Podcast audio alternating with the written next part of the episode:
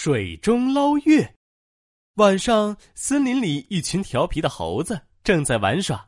这时，一只小猴子趴在井边，竟然发现月亮浮在水面上。哎呀，坏了坏了！快来看，月亮掉进井里了！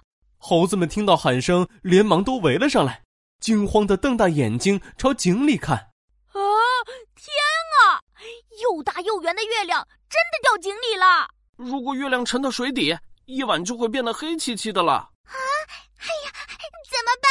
这可怎么办啊？猴子们急得围着水井团团转，小猴子甚至想要跳到井里去捞月亮。嘿，小猴子不要跳，危险！说着，猴爷爷跑了过来，一手抓住了小猴子的尾巴，把它拽了上来。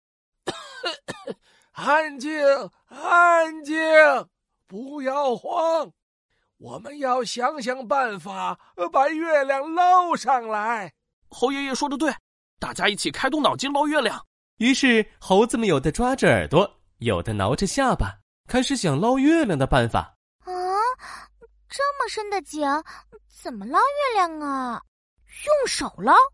嗯，可是我的手不够长啊。小猴子挠着脑袋想呀想，他看见井边那棵高高的大树。灵机一动，哈哈，有办法啦！我们可以爬到这棵大树上，然后一只连着一只垂到井里，就可以捞出月亮啦。猴爷爷摸了摸小猴子的头，夸奖道：“ 好主意，小猴子，你真聪明啊！”于是猴爷爷爬上树，倒挂在树枝上，用两只手拉住一只猴子的脚，这只猴子再拉住另一只猴子的脚。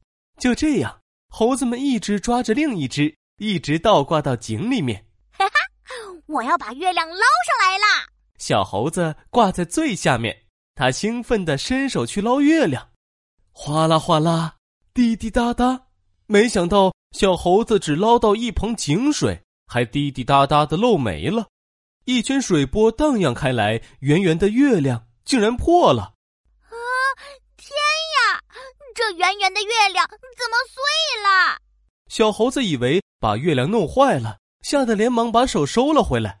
过了一会儿，水波慢慢消失，月亮变回了原来又大又圆的样子。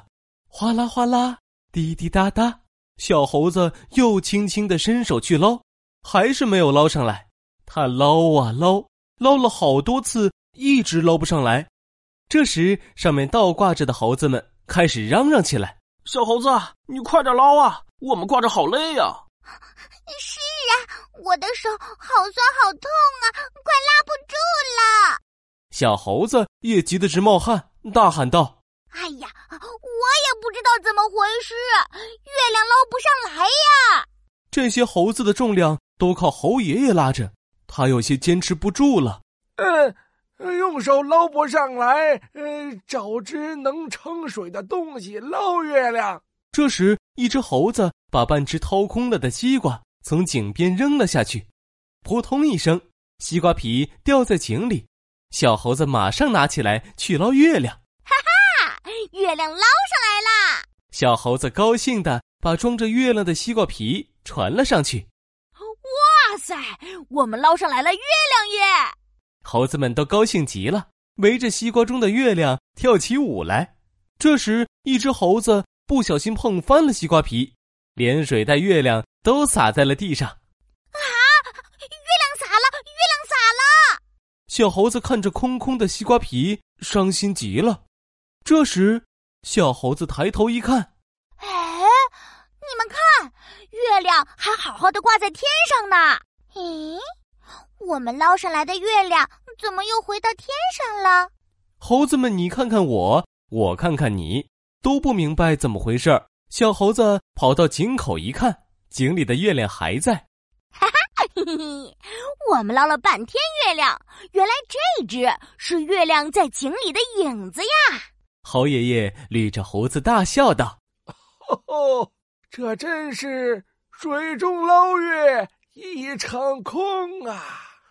水中捞月这则成语出自宋黄庭坚《沁园春》词，意思是水里捞月影，比喻白费力气。